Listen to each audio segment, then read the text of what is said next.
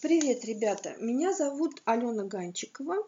Я начинаю мой новый проект с подкастами, и я сейчас вам немножечко в двух словах изложу, а, что вам от меня ожидать и зачем, собственно, я еще и этим занялась. Потому что уже Письменным блогингом я в ЖЖ занимаюсь э, с 2004 года, потом я перешла уже на журналистику, а, еще я записываю видео канал один на французском, один на русском, и тут вдруг еще аудио. Зачем же еще подкасты-то? А дело в том, что у меня накопилось огромное количество материалов очень интересных, а, которые были а, как бы предварительными материалами для написания статей. А, потому что журналистикой занималась сначала моя мама начала, не бросая музыку, она была музыкантом и журналистом параллельно, потом она отца в это втянула, а поскольку он был технарь по образованию, он уже освещал какие-то темы такие более технические, он делал интервью со всякими изобретателями, с политиками, а она, наоборот, разговаривала с музыкантами, с художниками, с режиссерами, и потом уже их редакции и меня втянули в это дело. По образованию я э, искусствовед.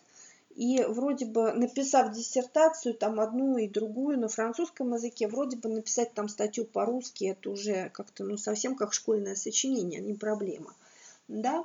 Ну и как-то так сложилось, что э, подготовительные материалы, вот пока ты разогреваешься, раскачиваешься, или ты пишешь свои свежие впечатления, или ты э, делишься своими соображениями с собеседниками. Собеседниками были мы внутри семьи, мы между собой общались на все эти темы. Э, очень часто звучала фраза «включи диктофон», потому что что-то происходит очень интересное. Включи диктофон. Пошли интересные идеи, пошли интересные какие-то воспоминания, там, соображения и так далее, впечатления.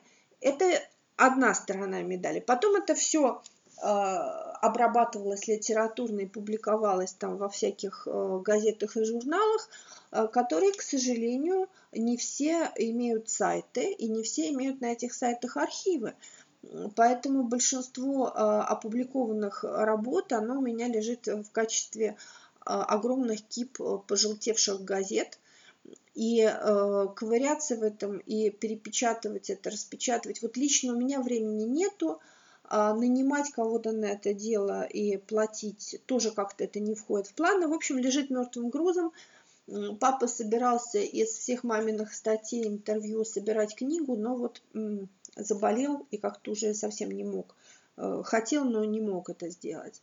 А у меня просто, ну, совсем, знаете, жизнь бежит вперед. Я думаю о будущем, я думаю о своих проектах – композиторских и погрузиться в старые архивы уже совсем с головой, ну, тогда у меня не будет будущего, тогда я буду жить в прошлом. И поэтому, э, наткнувшись на огромное количество кассет, которые сначала были просто аудиокассеты, потом маленькие аудиокассеты, потом уже цифровые, а, и потом уже э, телефон э, с программой, там, да, этот смартфон – услышав это огромное количество интервью, там, когда мама беседует с Ростроповичем, который был ее э, педагогом э, в консерватории, или когда я беседую с внуком Рахманиновым, он там часами что-то рассказывает, а после этого у меня в две опубликованные статьи вошло э, ну, мало из этого, потому что все же нельзя было опубликовать просто э, как бы формат не позволял.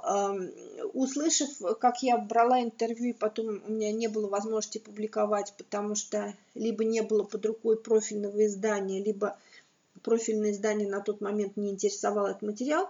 В общем, наткнувшись на все эти горы аудиоматериала, я подумала, что э, это могло бы быть очень интересно и журналистам, там, и студентам и просто интересующимся а, слушателям. И что ж я сижу на этом, как вот собака на сене. вот. Нужно, нужно куда-то это вот выкладывать прямо вот так вот в чистом виде. С какими-то, конечно, а, корректировками, потому что какие-то вещи человек, например, очень часто бывает, берешь интервью, у меня недавно была с одним театральным режиссером, ну так уже разговорились, что в какой-то момент он говорит, вот только вот это, пожалуйста, не для публикации. Вот я вам говорю это лично, но вот только не надо это публиковать. Естественно, с того момента, когда человек попросил, я обещала, это никогда не будет опубликовано, потому что есть профессиональная и человеческая этика, нельзя в этом смысле людей обманывать. Вот, поэтому, естественно, это будет вырезано. Вот у меня сейчас перед глазами монтажная программа, с которой я еще пока не умею работать, но научусь.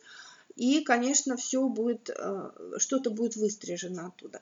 А какие-то тоже наши разговоры, там что-то слишком личное или что-то слишком там интимное тоже будет убрано. Но, в принципе, голоса истории, в принципе, очень много умерших уже эм, артистов, музыкантов, э, каких-то там даже политических деятелей, там литераторов. Э, в конце концов, и мои родители тоже уже, к сожалению, их нет. И вот это все, я думаю, что постепенно я буду выкладывать а, и на этом подкасте, и на другом. Вот, и я думаю, что кому-то это может оказаться полезным. Что касается потом использования там журналистами или студентами и так далее, ну, при указании э, авторства мы договоримся. То есть вы возьмете со мной контакт, у меня здесь заложены все мои социальные сети, мои мейлы, всегда можно мне написать, и всегда можно спросить разрешение и сказать, куда вы, вы это будете употреблять. Вот, конечно, хотелось бы, чтобы не было просто такого э, воровства, скажем так, а, как это произошло с а, этим самым, с беседой с, с Ксенакисом, да, вот когда просто человек взял и сказал, что это он переводил, и это он эти вопросы задавал, и, и все это за, своим, за своей подписью опубликовал. Это некрасиво так поступать. Вот, но если сохраняется авторство, что интервью брала Виктория Ганчикова, да, там, или Валерий Ганчиков, там, или Алена Ганчикова, да, вот в такой-то ситуации э, вполне можно, конечно, будет эти материалы использовать. Вот, так что такая у нас с вами программа. Э, кроме интервью, еще э, много каких-то, я уже говорила, впечатлений. Например, э, моих собственных записях я услышала, что очень часто, когда я приходила с какой-то оперной премьерой и начинала папе излагать э, впечатления, прям сразу вот горяченький, вот переступила порог и рассказываю. Это гораздо более темпераментно, гораздо более живо и гораздо более по, полно по информации, чем потом э, печатная публикация, которая, конечно, урезана, поскольку формат а, требует э, и регламент, как говорится. Вот. И, конечно, там и фразы причесанные, потом там еще редактор прошелся, поэтому, то есть я так поняла, что а, разговорное и письменное описание одного и того же события – это совершенно разные жанры. И и тот, и другой жанр, он э, имеет право на существование, он сам по себе интересен. Что еще? Ну, пожалуй, э, все, что будет происходить дальше, потому что я дальше продолжаю выполнять мои функции культурного обозревателя в Париже и э, интервьюера там, да, и журналиста культурного. И поэтому э, точно так же я сама с собой продолжаю работать. То есть я все время говорю в диктофон, все время накапливаются эти материалы. И очень часто потом даже они так и остаются, у них даже нету а, печатного эквивалента, потому что вдруг, ну, ситуация изменилась, руки не дошли, вообще уже а, как бы остыл материал, и, или вообще просто, ну, вот сил не хватило времени. Вот, и поэтому тогда впечатления какие-то будут оставаться исключительно в форме подкаста.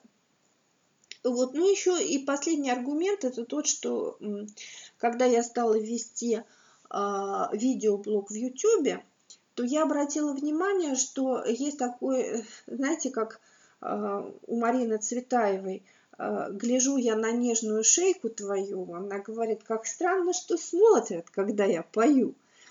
И вот я наткнулась э, в Ютубе на такую проблему, что ты выходишь как спич, спикер вообще по, по вопросу там какому-то очень важному и серьезному, И после этого ты читаешь в интернете про себя, про то, какого цвета у тебя волосы, и как у тебя свет падает на нос, и как вообще, какой у тебя паркет. Вот уже вот разговоры о, о паркете и обивке дивана, они уже окончательно доканывают, потому что ты понимаешь, что люди вообще тебя не слышат, они на тебя смотрят. И поэтому я подумала, что э, в разговоре на какие-то серьезные темы давайте вообще картинку тогда уберем и будем просто разговаривать э, в эфире. И мне будет э, спокойнее, потому что я буду думать о том, о чем я говорю, а не о том, правильно ли у меня положена прядь на голове. Вот. И подготовительный период к разговору будет меньше, потому что вместо того, чтобы э, наряжаться и краситься, я буду прямо сразу приступать к нужной теме. Вот. Так что такие вот у нас с вами э, планы. Вот. Я вас благодарю за то, что вы выслушали мой первый эфир. Э, я надеюсь вас не разочаровать, я надеюсь, что будет все дальше очень интересно. Вот. Желаю вам э, счастливых рождественских и новогодних каникул, которые вам предстоят. Пока что я не могу зафиксировать точно следующий выход в эфир. Я не могу вам обещать, что вот именно по таким-то дням, именно в такое-то время, потому что я еще пока набиваю руку на этот процесс. Но как только, так сразу. То есть как только я пойму, в каком объеме я произвожу э, аудиоматериал и э, в какое время вам удобнее всего его слушать. Кстати, напишите в комментариях, когда вам удобно. А, сразу тогда я буду на это ориентироваться. Вот, еще раз благодарю вас всех за внимание. С вами была Алена Ганчикова и удачных вам новогодних каникул.